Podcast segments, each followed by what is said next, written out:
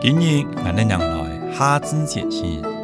伴随着骄天烈阳嘅明亮，同炎热荷花嘅绽放，一年中最热的时候就要登场了。在传统习俗中，以夏至嘅日开始，人们会通过算夏九九来记录温度嘅变化。南宋人陆游在《五夏田》家注中记载嘅夏至九九歌。传接至今。夏至廿头九，衣山莫猜数。年九二十八，抬棺作罗刹。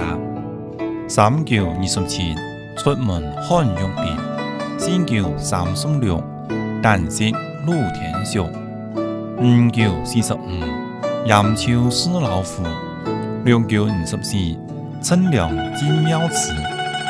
千九六十三，床头磨皮蛋；八九七十二，子牙青面皮；九九八十一，开亏哪面衣。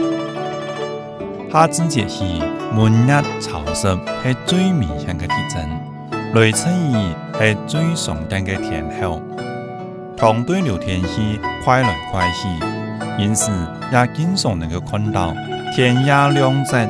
强烟各班嘅托天印象。